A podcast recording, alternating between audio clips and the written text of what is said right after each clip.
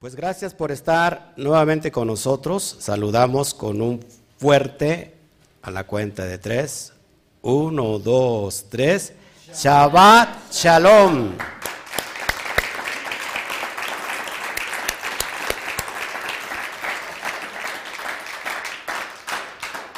Bueno, en Occidente hay un parteaguas, es eh, indudable reconocerlo. ¿Y cuál es este parteaguas? Bueno, en Occidente se entró ya en el 2022. Y esto de alguna manera también influye sobre nosotros porque, quiera que no, pues tenemos que vivir el 2022. Así que, feliz 2022, ¿ok? Este, estamos transitando en esta dimensión y es necesario conocer todo lo que está detrás de cada porción que nos llena, que nos bendice. ¿Cuál es el propósito de estudiar cada parasha, amados hermanos?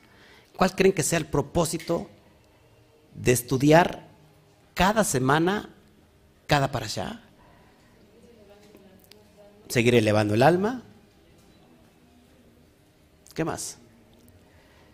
Creo que lo que puse en la pizarra está muy práctico, es conocerte a ti mismo, para luego conocer al Padre y unificarnos en Él. Dentro de nosotros hay un mapa, ¿sí? Y ese mapa es el árbol de la vida. Entonces, si hay un mapa, ¿para qué es un mapa? Para saber a dónde va para llegar a nuestro destino, para llegar a nuestro propósito. Cuando la persona no tiene un propósito o no tiene un mapa, es imposible llegar a su destino. Así que saludamos a todas las naciones, a todo el mundo, Estados Unidos, México, Centroamérica, Suramérica, Iberoamérica, Europa, Israel, que hasta allá nos ven. Así que gracias, les abrimos esta su casa. Ya sabes, si estás en YouTube, Tienes que ponerle ahí me gusta, compartirlo, dejar tu comentario. Si no te has suscrito al canal, por favor, suscríbete, activa la campanita de todas las notificaciones y es muy importante que le des manita arriba porque esto para nosotros nos ayuda mucho. E, y que ayudes a compartir también en tus redes sociales y en tus grupos de WhatsApp. Por otro lado, si estás en Facebook, no solamente ponle manita arriba, sino ponle un corazón así hermoso, palpitante y también, por favor, deja tu comentario, comparte en todos tus grupos de WhatsApp y en todas tus redes sociales. Te lo voy a agradecer infinitamente. Así que, amados, hoy tenemos esta porción y yo ya me deleito de entrada. ¿Sí? ¿Usted se quiere deleitar conmigo? Estamos en, en una porción del segundo libro. Estamos en el segundo libro. ¿Cuál es el segundo libro de la Torah? Shemot, y estamos en la segunda porción del segundo libro. 2 más 2 igual a 4. Y es bien importante que vayamos analizando todos estos procesos. Hoy estamos, por supuesto que estamos estudiando nosotros, amados, desde el nivel SOT. Para todos los nuevecitos que se están integrando y que por primera vez llegas a este canal y dices, yo no entiendo ni papá o, qué es, de qué es todo esto. Bueno, estamos estudiando los cinco libros de Moshe o las porciones. ¿Cuántas para Shot son en total? 54 Ahora en el nivel, este año nos tocó estudiar en el nivel SOT, el nivel más elevado. ¿Cuántos saben que hay cuatro niveles de interpretación? ¿Se acuerdan? Peshat, Remes, Derash y Sot. Pero los que estamos metiéndonos a, la profundidad sabemos que hay todavía el Sot del Sot, un nivel más elevado. Así que prepárese, amados hermanos. Al último voy a abrir el chat. ¿Qué tal les fue? Este, bueno, se supone que aquí no celebró, ¿no? Pero al menos este, nos tocó con Shabbat, ¿a poco no? Sí celebramos, ¿no? Porque celebramos Shabbat. Porque ayer precisamente este, cenamos en Shabbat, como nosotros tenemos una fiesta cada ocho días, ¿no? En realidad el Shabbat es un código que ya lo he explicado mucho. Pero vamos a hablar, abrir códigos hoy. ¿Les, ¿Les gusta abrir códigos? ¿Para qué son los códigos? ¿Eh? Para darnos vida. Sí, acuérdense que un código es una luz que se abre. Y esta luz va a alumbrar donde hay oscuridad. ¿Todos aquí? Así que hoy vamos a estudiar esta porción. ¿Qué les parece si nos ponemos de acuerdo con el bendito sea? Yeshua dijo que basta con que dos o tres se pongan de acuerdo para que pidan cualquier cosa al Padre que está en el cielo. ¿Qué son dos y tres? Basta con que dos se pongan de acuerdo o tres. Fíjense, cuando se unifica Jotma y Binah, se crea el tercero, Dad, el conocimiento, y entonces pide cualquier cosa al Padre y este te lo dará. Padre, te damos a ti toda la gloria, bendito seas por tu divina providencia, por todo lo que nos estás enseñando, por todo lo que nos, estás abriendo, papá. Eres grande, eres poderoso, eres maravilloso. Te pedimos, Padre, por esta nueva etapa del año occidental, donde marca un antes y un después. Estamos ya transitando el primero del, del, primer mes occidental y estamos en el 2022, papá. Eh, te damos gracias por el tiempo, por todo lo que nos has dado y creemos, Padre, que este año, en el tiempo occidental, es un año donde veremos cosas maravillosas, cosas grandes, papá. Y asimismo estamos transitando el año hebreo 5782, papá, donde estamos también esperando nuestro, nuestro eh, partir, nuestro apartar, nuestro separar del tiempo en esta fiesta, en la primera fiesta del año que es el Pesaj. Te damos gracias, papá. Bendito seas por todo lo que tú nos otorgas. Amén, amén y amén. Bueno, pues nuevamente les, les, doy la bienvenida, no solamente a los que están del otro lado de la pantalla, sino también aquí. Que todos podamos eh, respirar, el abrir el aire que está emanando y que nos ponemos de acuerdo todos aquí, ya nos pusimos de acuerdo, antes en la pizarra, para ver el tema que vamos a tratar, para que podamos abrir nuestra vasija. Toca al de junto con mucho respeto y dile, por favor, abre tu vasija abre tu corazón. Porque ahí es donde, donde tiene que entrar esa luz. El corazón se expande, la vasija se expande cada vez más que recibe. De hecho, el tema que vamos a tratar hoy, porque estamos en el, en el capítulo 8 de Johanán, pues ya no lo voy a poder dar, pero voy a, voy a hablarlo de, ocho, de, de aquí a ocho, ocho días, y es una profundidad en cuestión de lo que esto como es como que el preámbulo de lo que vamos a hablar en el libro de Johanán. Así que bendito sea el Todopoderoso, ¿sale? Vamos entonces a meternos en materia y hoy vamos a estudiar la parasha número 14, que tiene que ver con, eh, bueno, se llama Baera. ¿Qué significa Baera? Se puede traducir y me mostré y me aparecí. Eh, acuérdense que, bueno, ahí como dice en pantalla, estamos en las porciones semanarias que estamos dando en, las reflexiones breves en el nivel SOT. Y esta lectura abarca en el segundo libro de la Torá, conocido como Shemot o bien como Éxodo, capítulo 6, verso 2 al capítulo 9, verso 35. Mandamos, mandamos saludos a Miriam, nuestra hermana Miriam que no pudo venir hoy. ¿Va mejorando? ¿Sí va, va mejorando, Miriam? Tiene, ahorita ya nada más tiene tos, pero va mejorando. Baruch Hashem. Bueno, ahí es nuestra lectura y ahí es, es necesario empezar eh, a hablar de toda esta dimensión. ¿Quién leyó la porción? ¿Quién tuvo la, amabilidad, el respeto a sí mismo de estudiar la porción? ¿Nadie, ¿Nadie leyó la porción? Ah, estabas escuchando la mañana, pero se trata de que lean el texto bíblico. ¿Sí? ¿De qué se trata esta porción? ¿Se acuerdan? ¿Eh?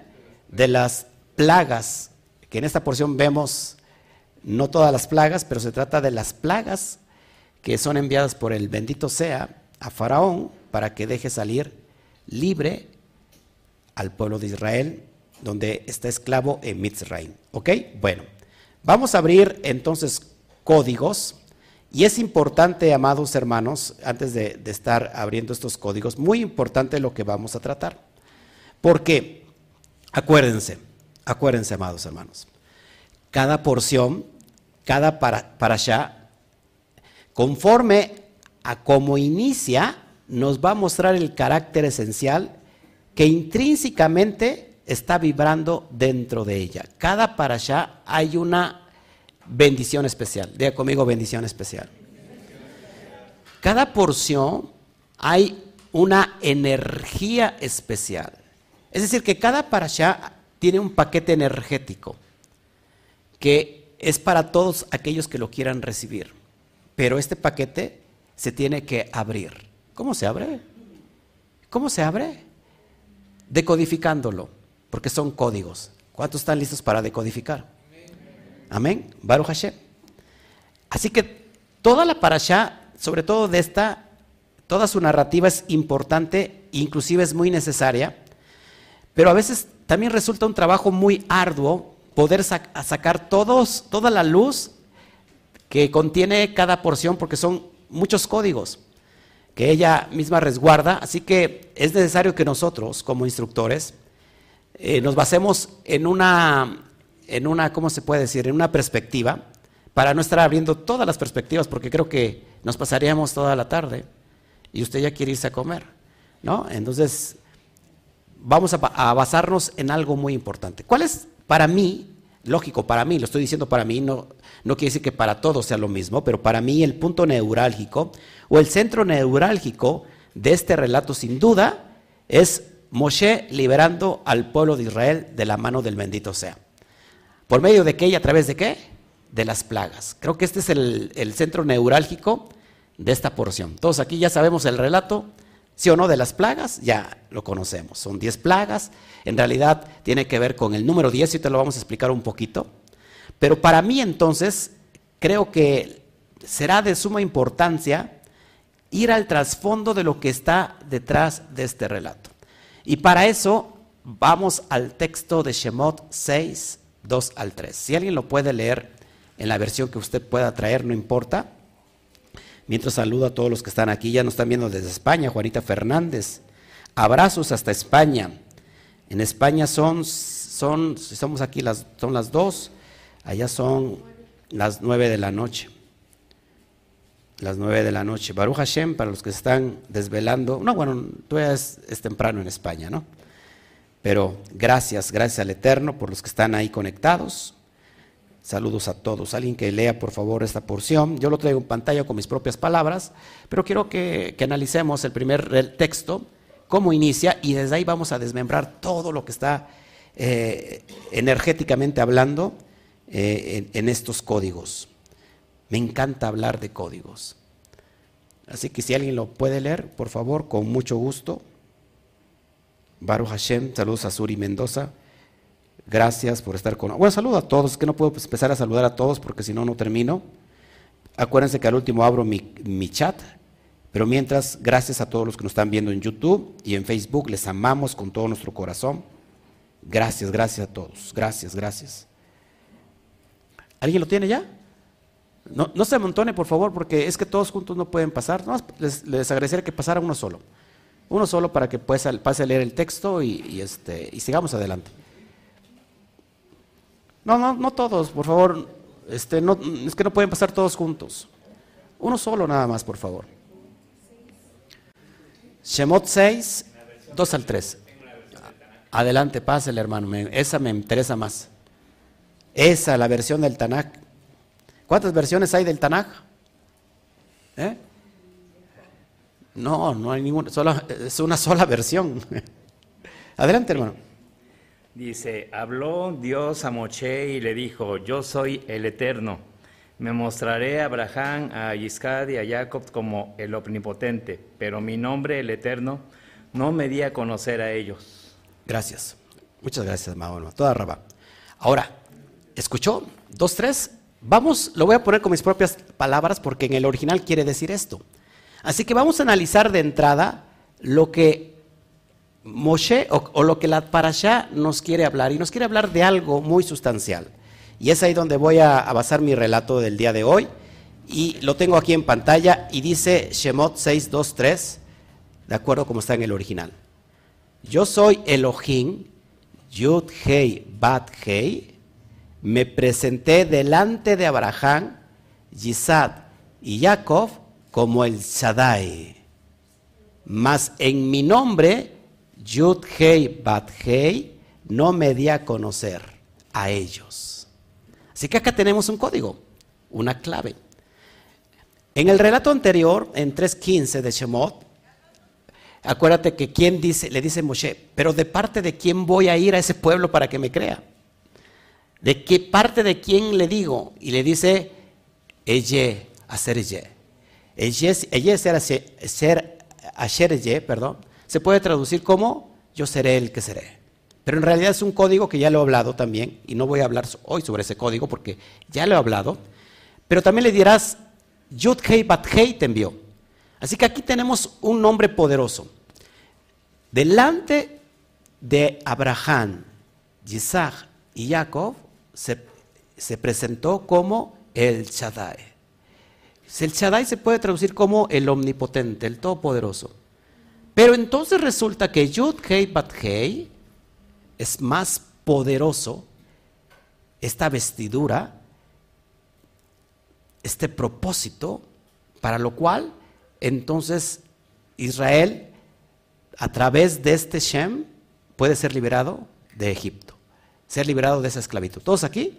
Así que vamos a, dar inicio abriendo los códigos, amados hermanos. Es importante que, vayamos entendiendo esto porque me encanta hablar de códigos. Y los códigos que son secretos se hicieron para revelarse, no para ocultarse. ¿Estás conmigo? O sea, todo lo que vemos en la Torah como códigos, que son secretos, no se hicieron para que estén ocultos. En realidad se hicieron para todo lo contrario, para revelarse. ¿Por qué? Porque en ellos hay una gran, gran, gran eh, luz. Ahora, ¿qué significa todo esto del relato que te acabo de enseñar o del texto que te acabo de leer? Porque Hashem dice, yo me mostré a Abraham, Isaac y Jacob como el Shaddai, pero no con mi nombre Yudkei Batkei. ¿Quién puede clarificar esto? Escuchen lo, que está, lo que estamos hablando. ¿eh? Abraham, ¿quién fue Abraham? Donde el, padre, ¿eh? Abinu, el que recibe toda la promesa de todo, de todo Israel. Y después viene Isaac, y después viene Jacob. Pero dice, a ellos no me, no me di a conocer con mi nombre, sino a ellos les di el nombre del Shaddai. Esto es interesante analizarlo, porque aquí es donde vamos a basar todo este poder de energía, de bendición que encontramos en códigos. Los cajamín, ¿qué son los cajamín? Los sabios, nos dicen que Abraham, Isaac y Jacob, ellos no tuvieron la necesidad de que el Eterno usara la misericordia. ¿Por qué? Porque ellos eran de una manera íntegros de alma. Es decir, que estaban en un nivel muy elevado. Así que cada, esto es muy importante, porque el estado de Israel, ¿cómo estaba el pueblo? en el estado espiritual, demasiado bajo, estaba en impureza. Y entonces, solamente a través de este atributo llamado Yud, Hei, Bat, Hei, entonces podría ser liberado de ese estado espiritual. ¿Está usted conmigo? ¿Quiere ir más allá? Bueno, eso es muy importante que lo vayamos analizando. Ojo aquí, cada nombre del bendito sea representa un atributo.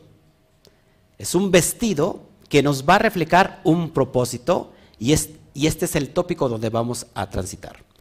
Cada nombre, amados hermanos, es un atributo, es un mérito. Eh, en la mística se, le, se enseña que es como un vestido.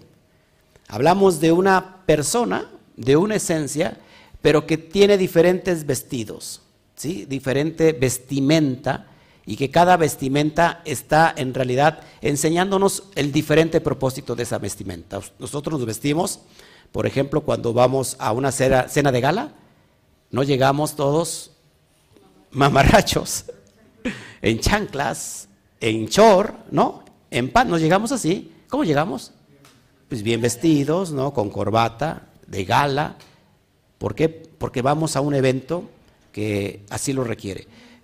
No vamos con el smoking a un día de campo, porque sería algo ilógico. ¿Te das cuenta que entonces cada vestimenta, así el Eterno tiene cada vestimenta o cada vasija es para enseñar algo, para darnos algo.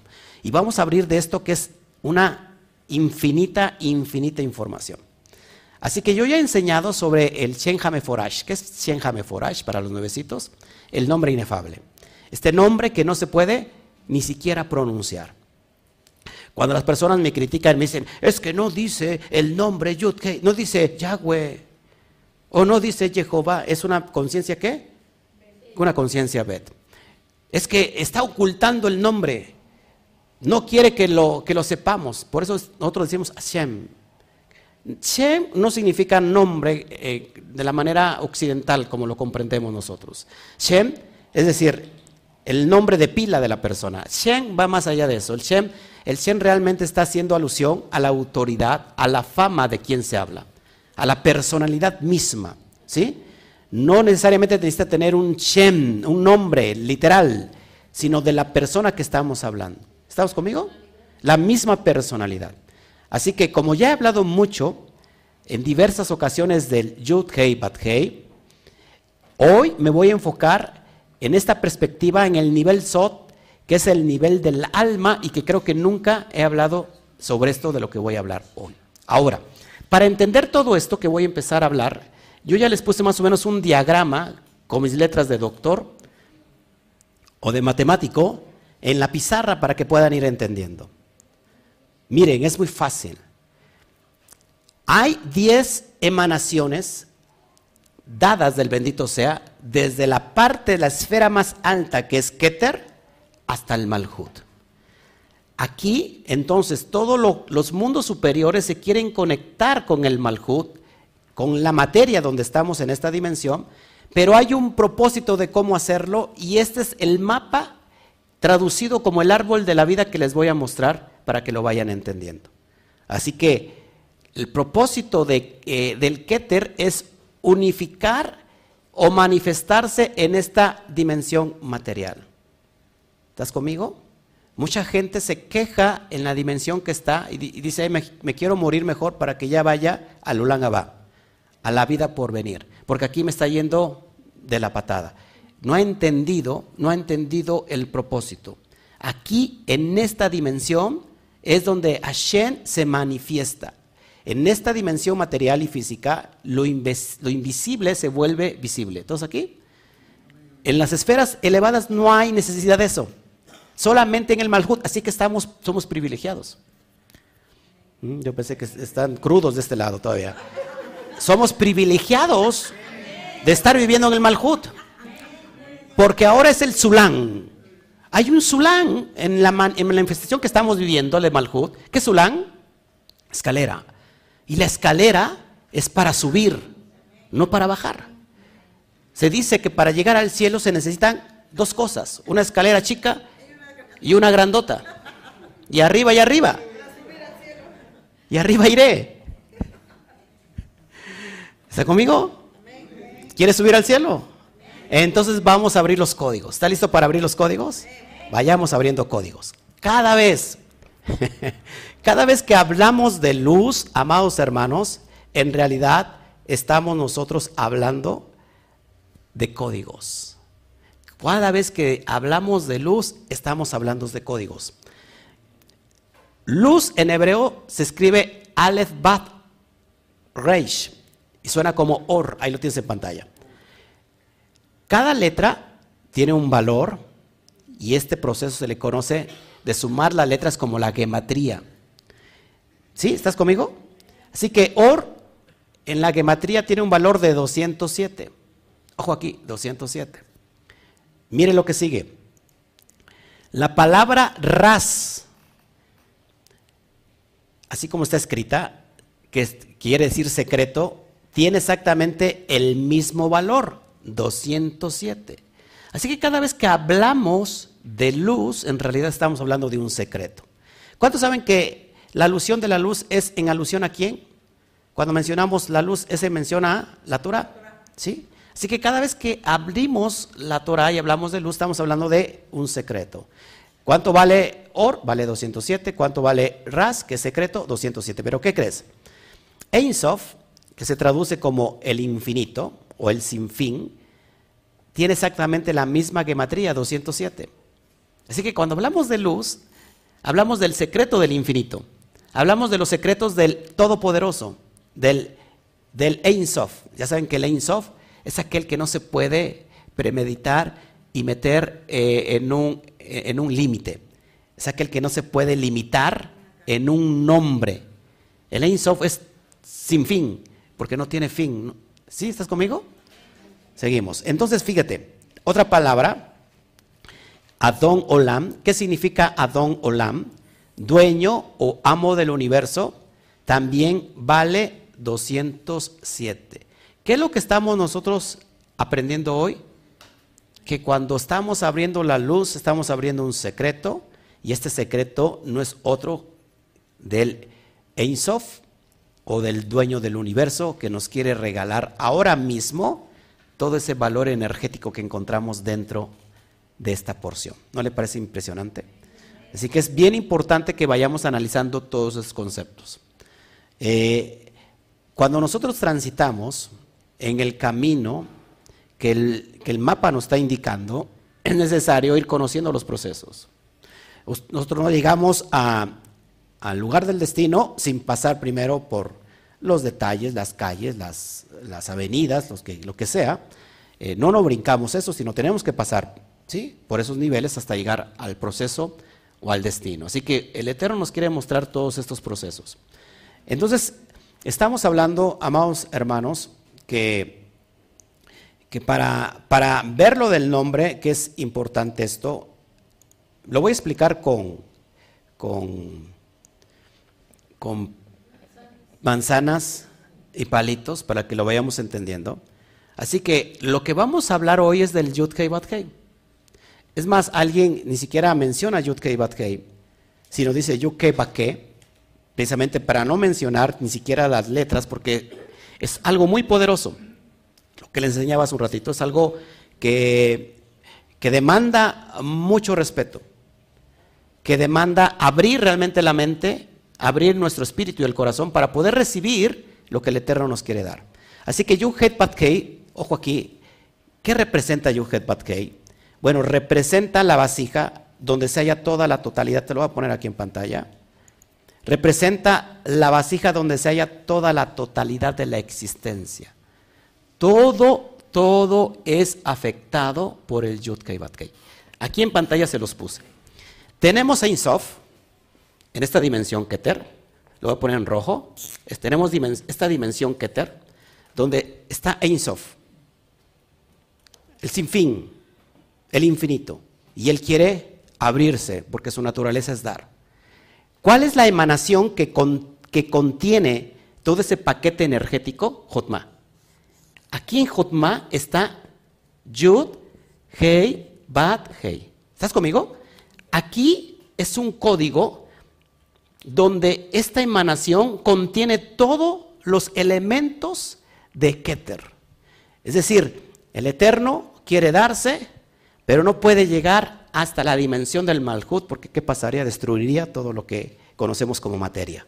Entonces el, Eterno quiere darse, Eisop quiere darse, y si podemos entender una emanación que contenga todo eso, es Jotma. ¿Estás aquí conmigo?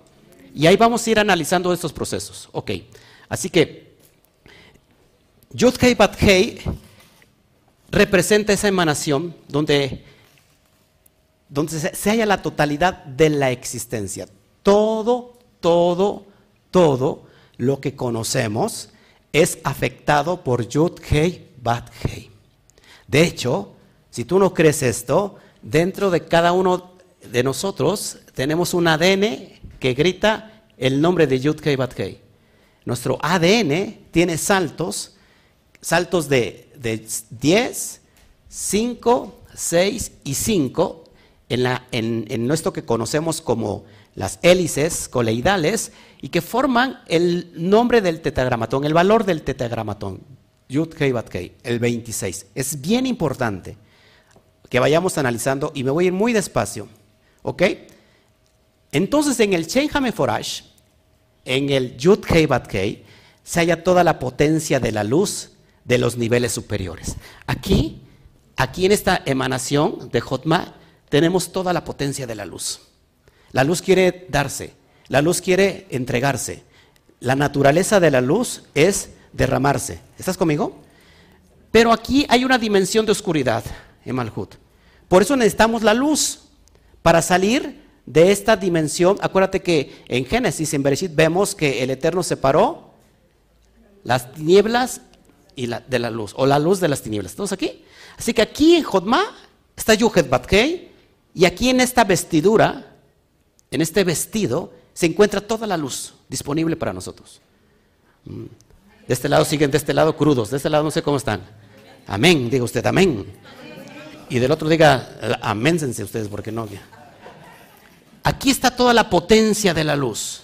Todo lo que usted y yo necesitamos está aquí. Por eso es necesario conocer esto. Lo que estamos enseñando aquí en la pizarra es el árbol de la vida. Lo que estamos enseñando en la pizarra es su propia figura de usted ahí plasmada. Muy importante esto. Por eso es necesario que lo vayamos entendiendo. ¿Eh? Bueno, ahí está el yo, el, yo supremo, el yo, eh, el yo que clama por regresar a la casa del Padre. Ojo aquí. Entonces quiere decir que, esta, que esta luz quiere ser proyectada hacia la parte más inferior, que conocemos aquí. ¿Cuál es la parte más inferior? La materia. Y Malhut, esta luz quiere beneficiar a toda esta dimensión.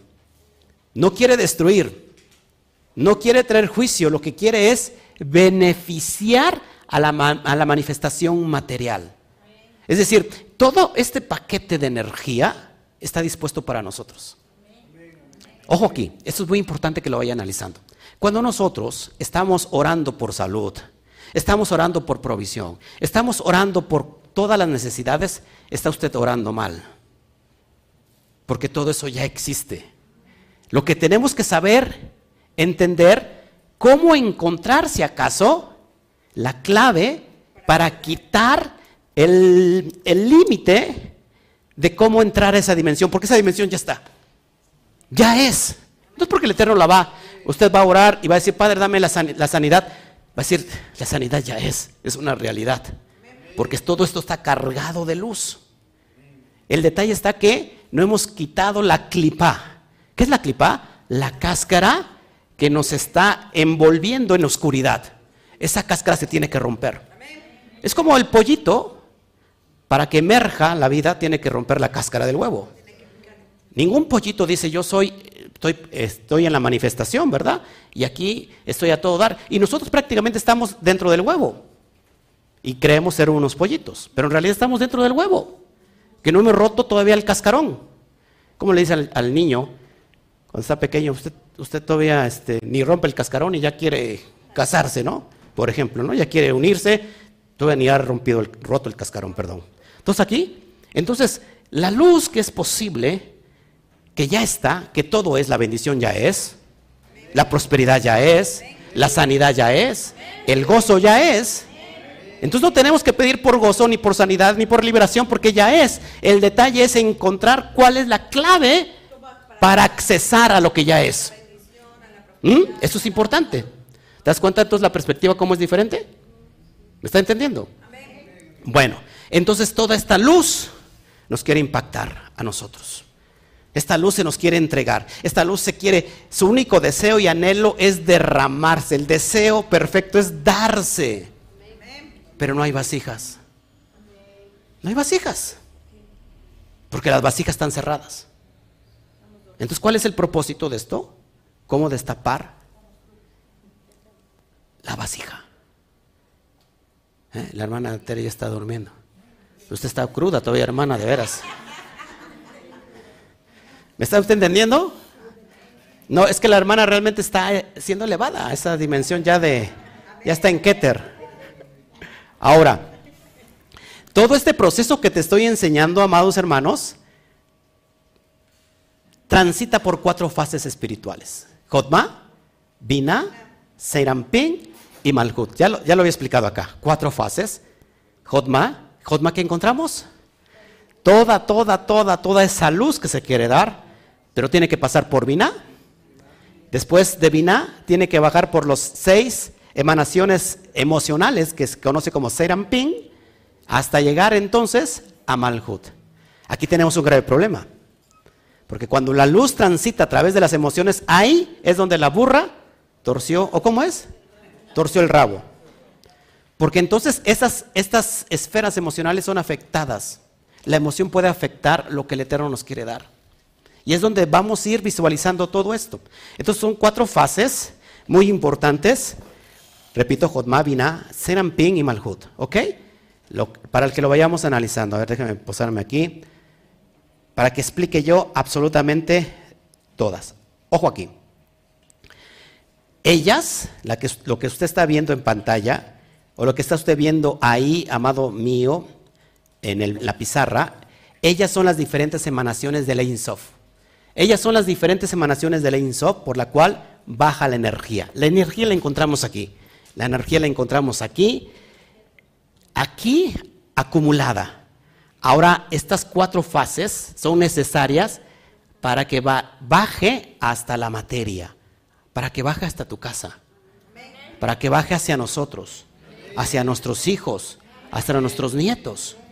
Eso es el propósito de ascendarse, ¿ok? Wow, me veo en la pantalla y ya no estoy, desaparecí. Yo pensé que ya me había ido al otro mundo, dije, Baruch Hashem. Estábamos predicando desde, desde las dimensiones celestiales. Entonces, esto es lo que, estas diferentes emanaciones de la son por las cuales baja la energía, siendo cada vez menos densa. ¿Por qué tiene que ser menos densa? Para que no nos destruya, hasta llegar a nuestra, dimensión llamada tierra. ¿Ok? Queda claro que toda esta potente luz no puede llegar de forma directa hacia nosotros, ya que en lugar de beneficiarnos, nos destruiría. Por eso son códigos que tenemos que ir conociendo. ¿sí? Eh, por ejemplo, la tierra se le conoce como Nukba, que es una hembra, es el, nivel de, hembra, que la, hembra que hace es receptora porque tiene un vientre, y hay que saber preparar a la hembra, hay que quitar las tinieblas que están en Nukba. Nukba, la tierra está en tinieblas, y es necesario separar las tinieblas para que entonces pueda quedar embarazada o preñada del bendito sea. Es muy importante esto. Así que Hashem, ojo aquí, ha dispuesto esta energía como el todo, como el todo deseo verdadero. Todo deseo verdadero, eso no lo, no lo puse en pantalla. Todo deseo verdadero. Todo. Posteriormente, amados, ya me van a estar dirigiendo en la, en la pantalla, ¿verdad? Esposa mía, ya va a estar manejando ahí para que me enfoques bien verdadero. ¿Ok? Todo deseo verdadero, amados hermanos, ojo aquí, Hashem lo ha dispuesto como energía y Él quiere dar. ¿Cuál es la naturaleza del bendito sea? Dar. ¿Cómo, se traduce el dar? Como hace un rato lo explicaba yo. ¿Qué es el dar? Ajabá. Ajabá es el dar. Esa es la, la naturaleza divina, dar. Ojo aquí. Entonces, el Eterno quiere dar esa es su propia naturaleza, pero ¿qué creen? Para que exista el dar, tiene que haber la vasija del recibir. Y es ahí donde no hemos entendido cómo el Eterno nos quiere dar. Así es porque eh, cuando la vasija está dividida en la conciencia Bet, en la religiosidad, piensa que lo malo no viene de Hashem, porque el Eterno quiere, es bueno, y cuántos sabemos que, que el Eterno es bueno, pero el Eterno creó el bien y el mal. Y que mucho de lo que nos está pasando a nosotros, que de eso se trata esta porción, de las crisis, de eh, los problemas, eh, no sé, que físicos, como enfermedades, las adversidades, las pruebas, pensamos que es el diablo que nos está poniendo el pie, ¿no? Y le echamos la culpa al diablo, porque el diablo es malo y el diablo nos está ahí eh, tratando de poner el pie. Cuando, nosotros entendemos que todo viene del bendito sea, que las pruebas y adversidades en realidad es parte del eterno trayéndonos este, este rigor que no es otra cosa que enseñarnos a hacer las cosas correctamente. ¿Usted no castiga a su hijo? ¿Eh? ¿Sí o no? Porque si no lo castiga, ¿qué va a pasar el día de mañana? Se destrampa. Ahora, porque usted castiga a su hijo, ¿usted es el diablo? ¿Qué es lo que le quiere dar al hijo? todo lo bueno. La naturaleza del padre es dar al hijo lo bueno. Inclusive lo que el padre no pudo tener, se lo quiere dar al hijo. Pero también lo regaña, también lo disciplina. Porque la disciplina nos enseña una corrección de cómo tenemos que hacerlo bien. Ojo aquí. Claro, el Eterno, hay que darle lo bueno, pero hay que enseñarlo al hijo a manejar correctamente lo que es bueno a que lo valore, porque lo bueno también lo puede desviar, lo puede destruir. ¿Qué estás, cuando tú al hijo no le permites hacer nada y tú le haces todo, estás creando realmente, bueno, se escucha feo, ¿no? Un parásito. Exactamente. Porque si tú le das al hijo el pescado todos los días, pues lo estás alimentando. Pero se hace un inútil porque el día que no estás, se muere el chamaco. Exactamente. Pero ¿qué tal si tú en lugar de darle el pescado al hijo lo enseñas a pescar? Ahí sería diferente porque lo estás proveyendo la capacidad de tener éxito en esta dimensión. ¿Sí? Luego el hijo quiere el pescado y tiene 40, 50 años todavía pidiendo el pescado. ¿No? Hay que sacarlo del nido, hay que tirarlo, como los aguiluchos. Mi hijo ya tiene 18 años, ya, se quiere, ya quiere ir a volar. Le digo, pues órale a volar. Pero hay que pagarse todo. No sé si me explico. No, pero mi hijo está, está siendo capacitado para ser un gran empresario. De hecho, tenemos un gran empresario en, potencia. Tanto que es así que me voy a pegar con él. Y vamos a iniciar ahí un, vamos a invertir en un negocio. Baruch Hashem, porque también es bueno. Ojo, entonces, ¿en qué estábamos? Que ya, ya, me, ya me perdí. Entonces, la naturaleza del Eterno es, querer dar, pero tiene que tener que haber una vasija del poder recibir. El problema está que con la vasija cuando recibe quiere forzosamente siempre recibir, recibir, recibir, recibir. Eso se llama ego. Y ahí se corta entonces la, la manifestación del dar. Uno recibe para qué? Para dar. ¿Te das cuenta? Estamos emulando al bendito sea. Así que es muy importante. Ahora, ojo aquí, ojo aquí. Este proceso macrocósmico, como yo le llamo, está reflejado dentro de nosotros. El alma alberga un microcosmos. Acuérdense que el mundo espiritual hay una ley, como es arriba, es abajo, ¿qué más? Y como es afuera, es adentro. El mapa de nuestra alma se halla en el árbol de la vida. O, dicho de otra manera, el árbol de la vida es el mapa del alma. ¿Para qué queremos un mapa? Para saber llegar. Para llegar a nuestro destino, como hace un rato lo hablábamos. Si no tenemos el mapa, no podemos llegar. De hecho, las personas que son nuevecitas y quieren venir aquí, este pastor, envíeme por favor la dirección. Entonces les comparto el Google Maps, donde está la dirección, y, ahí pone usted en su, en su coche y se escucha una voz que lo va guiando, ¿verdad? Durante 100 metros de, vuelta a la izquierda. ¿No? Y de repente se equivoca, entonces nos vamos a la derecha, y tú ya no sé si es mi derecha o la izquierda de la, de la persona que me habla, ¿no? Pero en la calle sí. Y nos va a llegar hasta que le dice, a la vuelta ha llegado a su destino, ¿no? Y eh, ese es el mapa. Es para llegar a qué? A nuestro destino. Pero ¿qué pasa? Que la persona no, no quiere llegar a todo, pero no tiene el mapa para poder llegar. Cuando quiere llegar a todo, se manifiesta a través de religiones.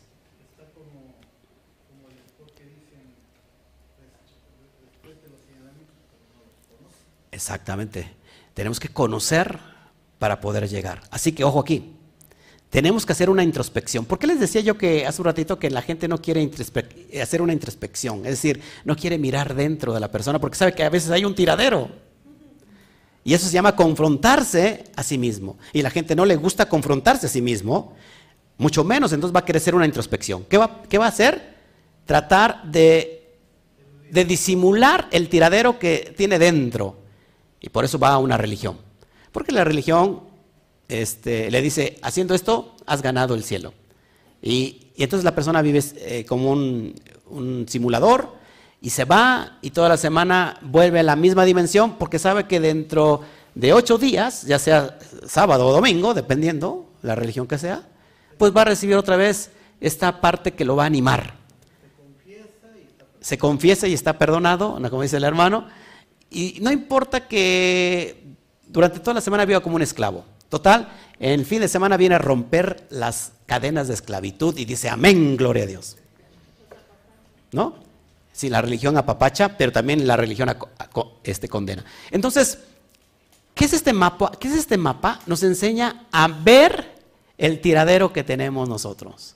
Y si vemos el tiradero es para ponerlo en orden. ¿Cómo encontramos el éxito?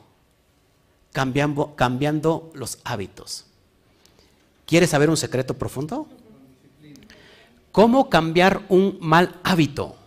Esto le va a ayudar mucho. ¿Cómo cambiar un mal hábito trayendo un buen hábito? Es profundo eso. Sí, porque es la disciplina. Y ahí no nos gusta hacer la introspección. Así que cuando nosotros hacemos esa introspección, entonces podemos recibir todo lo que el Eterno nos quiere dar del exterior, esa luz que vemos en, en Jotma. Y se logra conociendo cómo transista esta energía divina a través de las diferentes emanaciones del árbol de la vida. Lo que les acabo de poner ahí en la pizarra. ¿Ok? Muy importante todo esto. Entonces, el Malhut, conocido como reino, fíjate aquí, eh, es, esta, es esta dimensión donde recibe toda la, esta bendición o energía que es descendente, descendiente, es que viene de arriba para abajo. Y esta energía solamente se va a manifestar en Malhut. Solamente esta energía se manifiesta en la materia. Por eso la materia está al servicio del ser humano. La materia está al servicio del ser humano, porque la materia es aquello que fue invisible se vuelve visible. Es para el servicio de nosotros. Y Malhut se traduce como qué? Como reino. Y en un reino tiene que haber qué? Un rey. Así que si un reino no tiene rey, entonces deja de ser un reino, ¿no? Así que el reino se llama reino porque hay un rey. Y ese rey es el reflejo de Hashem en cada uno de nosotros. Ya están despertando de la crudelia. ¿Están entendiendo? Aquí en Malhut es reino. ¿Y dónde está el rey? ¿Dónde está el rey? Está dentro de nosotros. Esto rompe las cadenas de esclavitud. ¿Ok? Entonces, ese es el espacio donde lo inviable toma lugar para materializarse. Así que Malhut o la materia es la gran oportunidad de materializar los deseos de Hashem. Tenemos la oportunidad aquí de materializar los deseos de Hashem. ¿Cuáles son los deseos del bendito sea? Dar toda esa bendición, toda esa energía llamada bendición acumulada en Malhut. Aquí quiere Él darse. Él, por su propio deseo y anhelo, Él quiere manifestarse en esa materia. Por eso dice Pablo que la tierra gime a uno. ¿Esperando qué? La manifestación de los hijos de Dios. Pero los hijos de Dios no se han manifestado porque piensan que hacerlo de forma religiosa es manifestarse. Pero en realidad Pablo está diciendo que hasta que haya un cambio de conciencia, hasta que la conciencia se haya despertado y, la, y el hijo que se considera hijo de el salto cuántico, es decir, tengo que regresar a la casa del Padre hasta que esta conciencia despierte, entonces Hashem ahí se va a manifestar. Ojo aquí. Muchas personas viven sufriendo en esta dimensión llamada Malhut, en esta dimensión física, porque no se ha entendido del todo el mundo espiritual. Estoy leyendo lo que yo escribí. El mundo espiritual solo se logra manifestarse en lo físico. Si cambiamos de perspectiva, mire esto, el dolor, la enfermedad, e incluyendo la misma muerte, se puede eliminar descubriendo el código secreto del Yud Hei Bat Hei. ¿No le parece esto impresionante? Y esto suena como una propaganda política, donde eh, aquí el político empieza a dar lo bueno para que todo el mundo vote por él, y antes de que termine su mandato se va y se roba todo el dinero, ¿verdad? y no le paga a las personas que le tiene que pagar, a los de la basura, a todas las personas, se va ese, y, por eso vienen a, la empresa que le debe todas las luces, la luminaria de la ciudad, viene y se lleva todas las luces. Porque el condenado ratero se fue. Sí, primero prometió, ¿no? ¿Por qué le hacemos caso a los políticos? Los políticos nunca van a cambiar. Los políticos prometen, prometen y prometen y luego se arrepienten y nada. Es un político, un mensaje político. Amados hermanos, lo que te estoy transitando y lo que estoy dando no es un mensaje político, es un mensaje que en realidad contiene vida. Así que vamos a meternos en esta dimensión. ¿Quieres, ¿Quieres llevar allá? Todo esto que le he mostrado hasta el día, hasta este momento, que es la manifestación del Keter hasta Malhut, a través de cuatro fases, está incluida en el nombre. Y vamos a ver esto que es impresionante. Bueno, si yo no digo que es impresionante, pues ¿verdad? Vamos al Yud Kei Bat Kei. Lo que tienes en pantalla, amados hermanos, son cuatro letras. No son cuatro letras cualquiera. Son cuatro letras con el cual se forma el tetragramatón. Tetra es de cuatro, gramatón es de letras, Cuatro letras, Yud Kei Bat Kei. Y vamos a ver la primera letra. Son cuatro fases, desde Keter. ¿Qué es lo que contiene toda la luz de Keter? ¿Qué emanación contiene? Jotma. Cuatro fases, tres fases antes de llegar a la última y cuarta fase que es el Malhut. Así que ahí tenemos cuatro fases. La primer Yud, amados hermanos, vamos a estudiar la Yud. Ahí lo estás viendo en pantalla. Yud viene siendo la emanación divina. ¿Estás conmigo? La emanación divina. La primera letra del nombre inefable. Esta es la letra que está viendo en pantalla, es la más pequeña. No solo de estas cuatro letras, sino de todo el alefato hebreo. ¿Cuántas letras compone el alefato hebreo? 22. Sin embargo, ojo aquí, es la que más luz tiene de todas. Fíjense, yo de la letra más pequeña, pero es la que más luz tiene de todas las letras. ¿Por qué? Ojo aquí, ojo aquí, presta atención. Me encanta, me encanta esto. El espacio blanco que rodea a cada letra en realidad representa la dimensión de luz que ella contiene. Es decir, que si es la letra más pequeña, tiene más espacio en blanco, por lo cual entonces tiene más luz que todas. Entonces la yud, la primer yud, contiene toda la luz.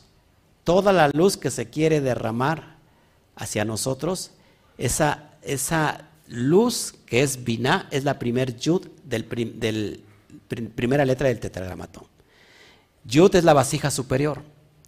Aquí es donde nace la luz, donde quiere proyectarse y cuyo propósito es darse, cuyo propósito es darse hasta el Malhut, hacia nosotros que estamos en esta dimensión. Ojo aquí, ojo aquí, porque es muy importante. Cuando una persona tiene muchos problemas, ¿quién, quién ha tenido problemas o tiene problemas? Todos. Bueno, algunos muy fuertes. ¿Qué cree que está pasando? Que tiene bloqueada la yud de su árbol de la vida. Ahí está bloqueada esa yud que quiere dar esa luz porque hay algo que no deja penetrar. Cuando, cuando se da esta, este bloqueo de la yud, de nuestra yud, cuando tratamos de realizar algo y no lo hacemos, ¿no? Mañana lo hago, ¿no? Eh, y llega el mañana y dice, mañana, y lo va posponiendo, postergando. Por ejemplo, el tomar las riendas de nuestros propios actos, porque hemos tenido malas consecuencias, y es arreglar nuestros hechos. No, no lo hacemos. Ahí bloqueamos nosotros, no que el Eterno bloquee, sino mismo nosotros mismos bloqueamos la yud. ¿Qué más? Cuando nosotros quedamos atrapados en la falta de perdón, en el resentimiento, en el, en el perdono pero no olvido, ¿sí? Eh, en, esa, eh, en ese resentimiento que causó una raíz de amargura, entonces nosotros estamos bloqueando la prosperidad que se encuentra en la yud. Nosotros mismos bloqueamos o desbloqueamos lo que está en la yud. En otras palabras, lo que yo les decía, toda la, toda la, el cosmos está lleno de bendición. ¿Mm? ¿Cuántas personas han orado y han recibido? Ojo aquí, ¿por qué? Porque cada dimensión, la, dimensión que conocemos como atmósfera está cargada de energía de luz y de bendición. Pero nosotros a veces oramos mal porque en lugar de pedir es accesar. Y el acceso o quitar el candado no viene de arriba, sino viene de abajo. Viene a través de nosotros mismos. Por eso Yeshua decía, si tú no perdonas, mi Padre tampoco te perdonará que está en los cielos. Así que antes de traer tu ofrenda al altar, ve a ponerte de acuerdo con tu hermano y, perdónalo. ¿Estás conmigo? Entonces, cuando nosotros no perdonamos, estamos ¿qué? Bloqueando la ayuda. Hay que hacer una poquita de introspección. En realidad nosotros estamos aquí sin perdonar. En realidad hemos perdonado las fallas, los, las ofensas que nos han hecho si usted está así, qué bien. Pero si sigue teniendo problemas, entonces hay que ver por qué está bloqueada la ayuda. O pedir perdón. O inclusive perdonarte a ti mismo. ¿Se dan cuenta que entonces esto que te estoy mostrando es en referencia a las, las plagas que son enviadas a Faraón y que Faraón representa nuestro corazón que está endurecido. Así que el cuerpo cuando tiene enfermedades, cuando tiene problemas, son las plagas, no para destruirlo, sino para que realmente entonces salga de esa esclavitud. Así que cuando el cuerpo se enferma, es una señal de que el alma quiere migrar a un nivel más alto. ¿Estás conmigo? Sigo ¿Quieren seguir o no? Porque los veo así con cara de, ya que termine porque tengo que ir a...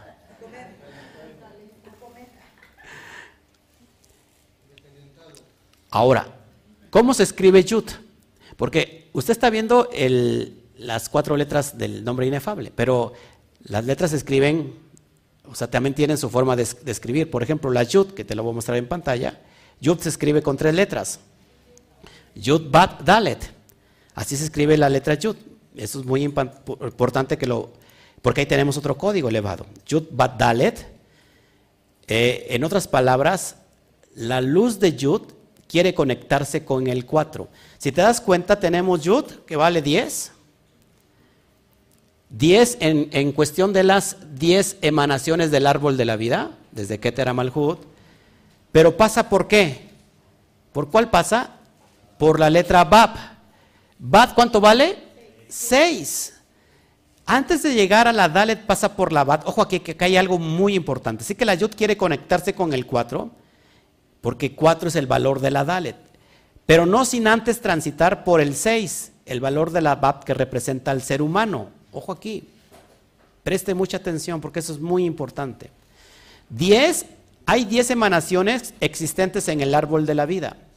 Pero también tenemos las Aseret Hadibrot. ¿Qué son las Aseret Hadibrot? Mal traducidas como los 10 mandamientos.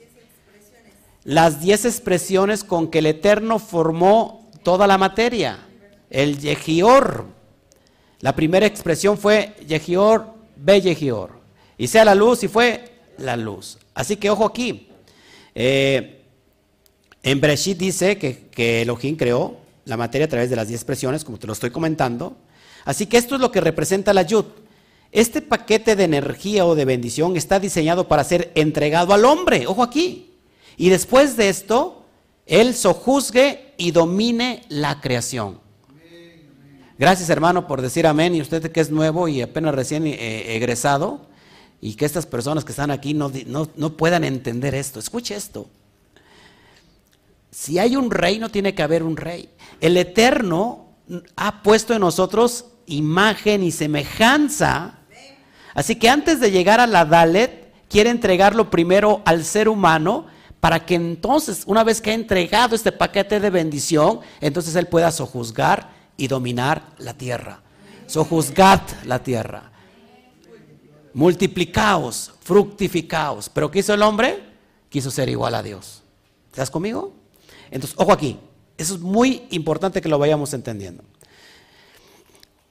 El 4 tiene que ver con la base de toda la existencia. Diga conmigo, el 4 tiene que ver con la base de toda la existencia. Mire usted, Cuatro puntos cardinales de la Tierra, norte, sur, este y oeste. Los cuatro elementos con que se hizo toda esta materia, aire, fuego, agua y tierra. Esto es lo que representa la Dalet, que eh, su pictografía es una puerta. Ahora, ojo aquí, matemáticamente, eso lo descubrió Pitágoras, el 10 está conectado con el 4. Fíjense, lo voy a poner en pantalla. Matemáticamente, ahí donde está mi, mi plumón, para que despierten de esto, estamos hablando de matemáticas, peor se va usted a dormir. Mire, mire, mire, para que despierte. 1 más 2 más 3 más 4 igual a 10. Así que el 10, las emanaciones divinas están conectadas con el 4, no se separan. Así que la, la yud va, todo lo que entendemos en la primera letra de la yud, quiere darse hasta la manifestación del malhud. ¿Sí? Cuatro. Ok. ¿Sí me está entendiendo o no? Bueno, esto es impresionante, porque 10 es un código y 4 es otro código. Después vamos a meternos a estudiar la importancia del 3 y del 4. Y va a ver que toda en esta, en esta manifestación tiene que ver con el 4. Es importante esto, pero no es la charla de este tiempo. ¿Cuál es la, segunda letra? La G. Ahí encontramos la segunda fase. La segunda fase que comprende eh, estas emanaciones. Entonces, si la Yud es Bina, ¿cuál sería la G?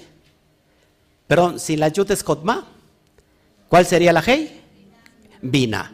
Muy bien, gracias. Bina. Entonces, ¿qué vemos aquí en Bina?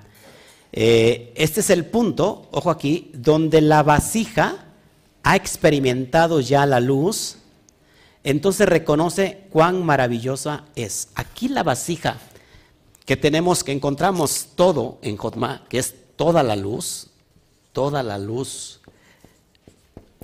Aquí ya en Biná, amados hermanos, esta vasija ya ha experimentado lo maravilloso de esta luz. Aquí ya probó la luz, ya probó lo bueno y dijo, esto es maravilloso. Eso es lo que representa la segunda Hei. ¿Ok? Aquí el deseo comienza a despertar, el deseo de dar. Cuando nosotros estamos ya en esa, en esa posición de dar, por, ejemplo, si recibimos, por ejemplo, nuestro salario, damos lo que le pertenece a Shen, que es un código, hacemos altruismo, damos la, el sedaká, la ayuda al pobre. Aquí, amados hermanos, estamos en esta dimensión de Hei. Ya esto, lo bueno de Yud, ya se está manifestando en nosotros la vasija de Hei. Aquí empezamos a emular al bendito sea. Porque usted ya no está conforme, no se siente en paz si lo que recibe se lo queda solamente todo usted. Sí, sí, sí. O sea, usted llega su, su salario, llega su aguinaldo y en ti dice, ¿sabes qué? Yo no me puedo quedar con todo esto, porque siento que, me estoy quemando, siento que estoy lleno de egoísmo, tengo que ir y darse de acá, dar altruismo. ¿Estás conmigo? Aquí, en este momento, si usted está en este nivel, está, está en la vasija de Hei, que ya está entendiendo lo maravilloso que es la vasija de Yud. ¿Está conmigo? Y está entonces en el proceso de ser libre de salir de la esclavitud de Egipto. ¿Está conmigo? ¿Estamos entendiendo o no? Ok, Baruch Hashem los que están ya transitando por esto. ¿Ok? Entonces, la luz es sinónimo del deseo de compartir. Recuerda que la luz se puede traducir como el deseo de compartir. Así que aquí el alma quiere emular a su creador. Quiere ser igual que su creador llevando este mérito a la acción. ¿Cuál es la acción? El dar. Y no solamente en la cuestión de las finanzas, ¿Por qué digo de las finanzas? Porque las finanzas son las que nos duele más. ¿Está conmigo? Eh, sino también en la cuestión de, dar apoyo, de ponerse en los zapatos del otro, de comprender la situación que está viviendo el prójimo, de entender al prójimo. Eso es amar al prójimo como a ti mismo. ¿Estás conmigo? Eso es bien importante. ¿Cuántos están, están viendo, están en esta dimensión del dar o lo ha experimentado? Y si no lo ha experimentado, le invito a que experimente esta dimensión. Porque entonces la vasija de Hei, que está dentro de nosotros, está diciendo, wow, qué maravillosa es la luz que está en Yud, que está en Jotma. ¿Está conmigo? Bueno, seguimos entonces la siguiente que sigue es la letra BAP. La letra BAP tenemos aquí otro código impresionante, amados. Es la tercera fase espiritual. Y esta BAP representa Seiramping. Seiramping son las seis esferas emocionales, desde Geset hasta Yesod. Las voy a mencionar una por una. Geset. ¿Qué significa Geset? Bondad. Geburah. ¿Qué significa Geburah? Eh, rigor, eh, fuerza, es lo que pone el límite de la bondad. Entonces tenemos Tiferet, que es la armonía, Netzach,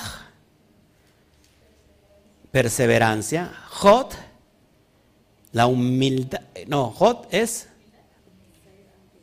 Jot que es.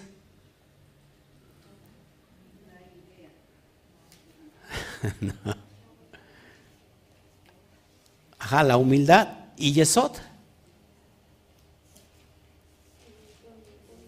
¿Eh? Yesod es el fundamento. Así que tenemos seis emanaciones conocidas como Serian Ping. Amados hermanos, esa es la letra Bab. ¿Está conmigo? ¿Qué mire la pantalla. ¿Qué característica tiene la letra Bab? Que es delgada. ¿Sí? Que es más delgada de las otras cuatro. Esto indica que al final de esta, de esta, de esta fase habrá otra vasija. Al final de, Bab va a haber otra vasija. En la medida, ojo aquí, en que nos involucremos nuestro ego, mayor ausencia de luz vamos a tener. ¿Qué nos enseña Bab? Que aquí es donde podemos destruir el ego. La vasija de Hei, la primer Hei, ha disfrutado, ha probado lo maravilloso de la luz que está en Yud. Pero la vasija de Bab, ahí donde están todos nuestros elementos, eh, ¿cómo se puede decir? De, se me olvida la palabra, de, de estas emociones, ahí es donde tenemos la oportunidad de hacer el bitul, de aniquilar el ego. ¿Sí? Si queremos seguir dando y ser igual que el Eterno, el ego es el que se va a oponer. ¿Estás conmigo? Si yo con mil pesos puedo vivir, ahora con 900, ¿qué voy a hacer? Ese es el ego. Y ahora si todavía le tengo que dar al pobre y al huérfano y a mí, ¿qué me interesa? Pues no trabaja. ¿Te das cuenta? Ahí está completamente el ego. Y todo ese beneficio de la luz, ahí se cortó. Por eso es ahí la importancia de Bab porque en Bab se va a conectar con la última vasija, y si nosotros no sabemos dominar la Bab, no podemos eh, recibir toda la concentración de la luz. Por eso es bien importante que la destrucción del ego empieza con lo material, con las finanzas. Porque la persona puede inclusive dar un beso, un abrazo, puede dar una ayuda, pero dar dinero, híjole, eso sí, como que cuesta. exactamente, ¿sí? A todo nos ha pasado. Pero cuando nosotros estamos proyectando en BAP el ego, no podemos recibir lo que está, los que nos va a beneficiar que viene desde la ayuda. ¿Está conmigo? Entonces, Seramping representa la disminución de luz que resulta de la participación de nuestro ego. Aquí tenemos que aniquilar el ego. Eh, ¿Se acuerdan? Yeshua lo dijo en otras palabras, dijo, lo dijo así, de cierto o cierto os digo, que si el grano de trigo no cae y muere, éste queda solo. Pero si muere, fruto en abundancia dará. Precisamente estaba hablando de ir al bitul, a la negación del yo, a morir en, el, en, el, en, ese, en ese madero. ¿Y qué hicieron sus discípulos? Que no te suceda eso. ¿Cómo crees que te va a pasar eso? las, las emociones. Ahí la Bab, que es el Pin, las emociones, ahí tenemos que dominar el ego. Si somos capaces de dominar el ego, amados hermanos, somos capaces entonces de morir para dar mucho fruto. Negarse al yo. Ahora, ¿es malo recibir? No, yo no te estoy diciendo que no recibas, porque entonces es irte desde el, al otro extremo. El ego, eh, el ego te puede ayudar lo que, lo que tenemos que hacer no es quitar completamente el ego, porque si quitas el ego te vas al otro extremo de no ser merecedor de nada. ¿Y cuántas personas hay en esta dimensión que no tienen nada porque ellos mismos han dicho yo no merezco nada? No quiero dinero, no quiero nada, y eso es lo que tienen. En realidad se trata de equilibrar el ego. Que el ego no nos gane. Necesitamos comer. ¿No disfruta usted una buena comida? No disfruta tener quizás una, se compró hoy en, en, este mes donde hay más dinero, una ropita y dice, wow, me hacía falta un pantalón, una camisa. Eso es bueno. Pero resulta que ya hizo lo, más importante, ¿no? Es decir, yo con lo que me llegó del, bendito sea o del cosmos, del trabajo que yo realicé, yo ya hice lo que tengo que hacer. Porque yo he probado la bondad de Yud ya es una belleza y yo lo quiero dar. Y ahora entonces disfrutas lo que te puedas comprar a ti. Eso no es malo, sino saber equilibrar el ego. Pero cuando la persona es completamente egoísta, egoísta, egoísta, no quiere que se muera absolutamente nada de él. Pero morir, hacer morir la semilla puede, produce mucho fruto. ¿Estás conmigo? ¿Perdón? Yud es la vasija más grande, la que recibe toda esa luz. En realidad estamos hablando del conjunto de Yud que. ¿Sí? Así que estamos en la tercera vasija, que es la Bab. Después de la Bab tiene la última vasija y eso es bien importante que podamos entender. ¿Sí? ¿Lo estamos analizando? Aquí nos enseñamos a destruir el ego. ¿Cómo se, dice eh, esta acción de destruir el ego en, en, la mística? El bitul. ¿Qué es hacer el bitul? Negarse a sí mismo, destruir el ego, matar el ego malo. Por eso Yeshua decía a todos aquellos que me quieran seguir, tomen su cruz y sígame. ¿Eh? Prácticamente dice, tome a su suegra y siga, eh, véngase conmigo. Niéguese, dice en otra, en otra versión, niéguese a sí mismo, muera cada día. Y después, follow me, sígame los buenos. ¿Estás conmigo? Aquí tenemos la oportunidad, amados, preste mucha atención, aquí vamos a despertar. Tenemos la oportunidad de dominar el ego y no que el ego nos domine a nosotros. Es bueno recibir, sí, sí, sí es muy bueno, pero es más bello dar, porque cuando tú das en realidad recibes. No cuando tú recibes y solamente recibes para ti, estás diciendo ya estoy yo acumulando, en realidad te estás perdiendo, porque cuando damos en realidad recibimos. Es como el mundo al revés, no sé si me explico. Pruébelo, llévelo por favor a la, a la prueba. Póngalo por prueba. Sí, como salmones, exactamente. Fíjense, He conocido personas altruistas que no tienen absolutamente ninguna creencia religiosa. Y mira, les va muy bien. Exacto. mi suegra es una persona altruista que ayuda a todo mundo y le va de maravilla. Tiene 90 y 83 años y está más joven que nosotros. Y Dios la bendijo grandemente con el yerno que le dio. O sea, yo doy gracias todos los días por el yerno que recibió. No, pero fuera de relajo es altruista. Da, da, da sin mirar. O sea, es increíble. Y que, su dinero, hoy que está jubilada, le rinde como no tienes idea. Y no conoce Torah. Como muchos de nosotros que conocemos Torah y decimos, ah, ¿qué, ¿cómo voy a dar yo? que trabaje el, flojonazo. Y ahí somos como muy, como muy bíblicos, ¿no? El que, el, que no, el que no trabaje y que no coma. Lo dijo Pablo, dice, lo dijo Pablo. ¿Entiendes? Entonces aquí en BAP tenemos la oportunidad de reconocernos a nosotros mismos, que necesitamos esa luz. Pero no es solamente el recibir, recibir, recibir, sino en realidad es recibir para dar. ¿Sí? Porque... Sí, claro.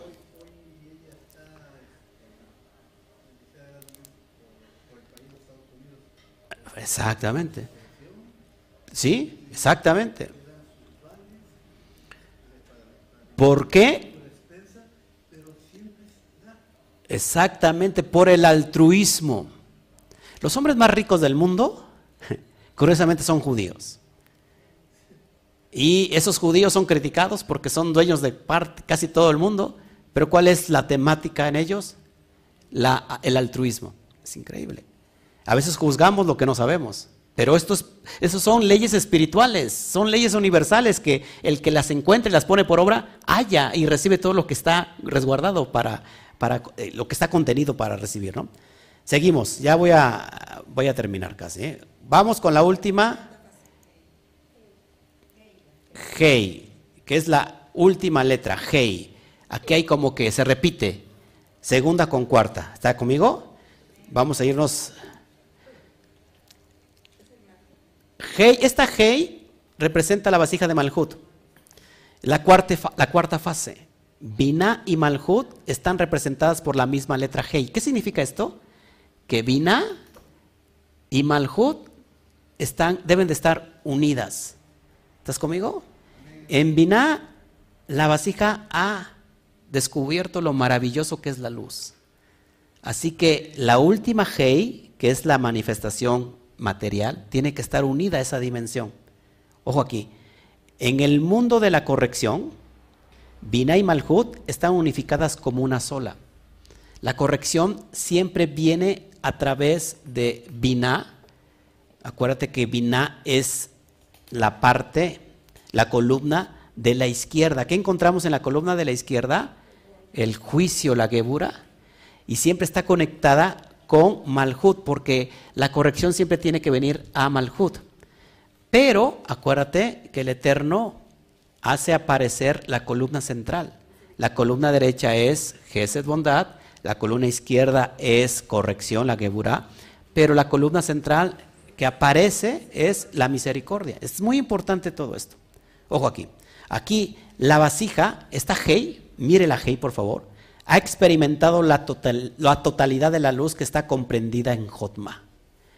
Pero debido a que esta emanación fue filtrada en Serampin, es decir, en, nuestras emociones, tiene una sensación de carencia. Mire, mire, esto es bien importante lo que sigue, por favor. A mí me voló los sesos. ¿Cuántos han, y no va a decir que yo no, porque ahí cerró su vasija. ¿Cuántos de ustedes se han sentido carentes en esta dimensión? Yo me siento carente todos los días. Y si usted no siente carencia, amados hermanos, ha cerrado su vasija para poder recibir. Yo soy carente de muchas cosas. Ojo aquí, esta sensación de carencia que tiene la última Hey, mire esto, mire esto, o escuche esto. Solo se puede llegar a desear algo con tanto fervor, ahínco, deseo, cuando se ha tenido y se ha perdido. Mire, mire, esto es impresionante. Así que si nosotros estamos en ese estado de carencia, esa es una evidencia de que nosotros hemos, hemos estado en esa dimensión de luz total porque emanamos del bendito sea. Somos partículas limitadas del bendito sea en esta dimensión, por lo cual nos sentimos carentes aquí porque hemos tenido algo, pero lo hemos perdido. No podemos anhelar algo que no hayamos experimentado. No sé si me explico. Mi esposa anhela mis besos, porque ya los experimentó. Usted anhela al amado, a la amada, porque ya la experimentó. ¿Sí me explico? No podemos anhelar algo que no hayamos experimentado. Así que esta dimensión, esta última vasija, estamos en estado carente. ¿Por qué? Porque ha sido filtrada por nuestras emociones. Pero ¿qué, ¿cuál es la gran noticia?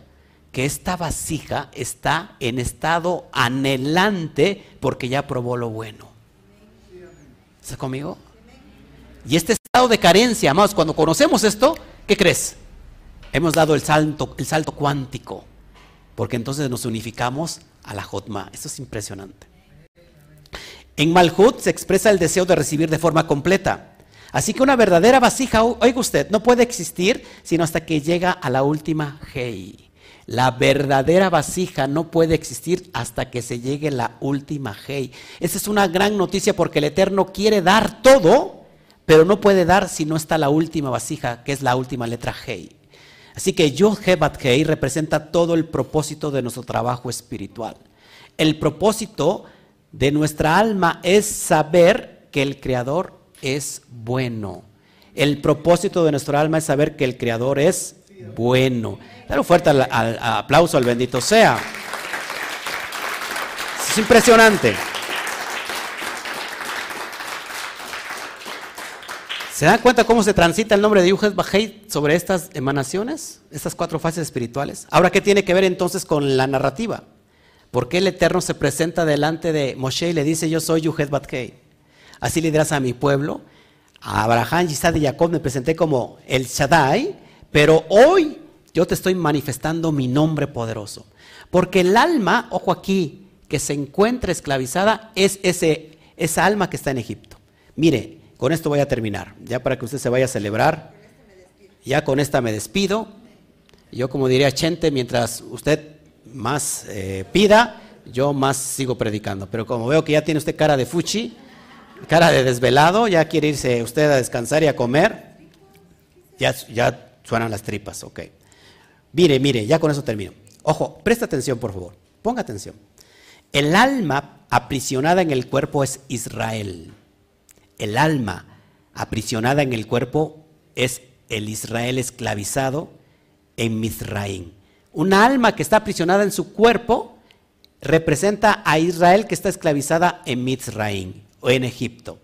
Misraín viene del verbo metzal, ¿Qué significa Metzal? significa estrecho. Una alma, una persona que está en estrecho, no puede ser llevada a la luz que emana del bendito sea para ser beneficiada. ¿Qué tiene que hacer esa persona que está en estrecho? Romper esos límites. Ojo aquí, ojo aquí, también Misraín se puede traducir como entre dos límites. Así que cuando el ser humano se encuentra aprisionado en su propio cuerpo, en su propio ego, está limitado y no puede tener una relación directa con el bendito sea. Aunque el Eterno lo desee, aunque el Eterno lo quiera y lo anhele, no puede tener la relación hasta que esta alma despierta y sale de su propio cautiverio. Nadie puede ser sacado de, de, donde no quiere salir. Solamente el alma, la persona puede ser sacada de su propio exilio si ella quiere. Entre dos límites. ¿sí? algo que está limitado. Así que, amados hermanos, ¿cuántas personas vamos y les queremos dar luz? Y la persona quiere que todo el mundo le solucione sus problemas. Como si fuera algo mágico que le pusieran una varita y ¡pum! Todo fuera eh, solucionado. Y entonces yo les digo, ¿sabes qué? Yo no puedo solucionar tus problemas. Es que usted, pastor, ora y usted liberta. Yo no liberto a nadie, si no he libertado ni a mi suegra. Este, Tú eres el propio Moshe que está dentro de ti capaz de libertar si tú quieres y dar ese salto de conciencia cuántica. Muchas personas tienen, tienen que tocar fondo, pero lo, ideal no es que no toque fondo, sino que se dé cuenta. Por eso esta, esta, esta enseñanza es antes de que venga el fondo, porque vas a tocar fondo y vas a tener que despertar, sí o sí, si no te vas a morir. Y los que le toca despertar para que en la misma dimensión, bueno, pues se ha perdido todo. Pero la idea es que no, te, no toques fondo, que no puede venir ni siquiera un ángel del bendito sea y decirte yo te libero, porque entonces ¿dónde queda el estado de la conciencia, el estado de libre albedrío? El libre albedrío es la decisión que nosotros mismos tomamos. Así que podemos orar por ti, por supuesto, podemos interceder por ti, por supuesto, pero tú eres el que activa lo que está en la yud que está hasta arriba. Porque Hei es la vasija, donde el Eterno se quiere derramar. Ojo aquí. El alma anhela el deseo de recibir para poder dar. Así que dentro de nosotros el, ser, eh, el ser supremo que está en nosotros, el yo interior, el yo espiritual, quiere recibir con el propósito de dar. Pero no puede llegar la bendición de esa luz, de esa or, porque está bloqueada la yud. Está estrecha. Eh, está limitada esa alma. Anhela, pero no puede. Entonces necesita ser ayudada por su Moshe, su libertador, que no es otra cosa que la conciencia Mashiach, la conciencia elevada que conocemos como Jotma. Solo a través, ojo aquí, de los secretos revelados se puede anular a nuestro faraón. ¿Quién es nuestro faraón? El corazón endurecido. ¿Qué pasó con faraón? Bueno, vinieron plagas para que precisamente dejara de que su corazón se endureciera y se volviera en carne, pero ¿qué pasó? Se endureció cada día más. ¿Qué pasa con las personas que tienen pruebas? La primera de cambios es renegar del Creador. Ya voy a dejar de creer en ti. Eso es una falacia, es una mentira. Ya no creo en nada, ¿sí o no? Y vuelve y viene otra prueba más. Porque el Eterno te está dando la, la corrección, precisamente la solución para que salgas de esos problemas y tú empiezas a a renegar más y más y más, ¿no? Ah, pues ahora me voy a volver malvado. Ahora me voy a volver, este, me voy a ir a las discos, ¿no? Ahora voy a hacer lo que no hice. Y empiezas a renegar. Es como ese faraón que está completamente endurecido. Entonces, antes de que venga, ojo aquí, antes de que venga la prueba, el Eterno siempre manda avisos siempre manda, y puede ser que este sea un aviso para nosotros. Puede ser que este sea un aviso que tú me estás viendo del otro lado de la pantalla. Ojo aquí. Faraón tiene que ser quebrantado a través de las plagas. No, que no son sino las pruebas, las adversidades que hacen sufrir al cuerpo para que deje libre al alma y ésta pueda elevarse. Solo se puede llegar a la luz cuando se ha despojado de la dureza del corazón. En otras, en otras palabras, cuando el alma encuentra su mapa para llegar a su destino y en ese Google Maps espiritual aparece la casa del Padre. Entonces hemos encontrado el camino de regreso a casa. Dele un fuerte aplauso al bendito sea. Baruch Hashem.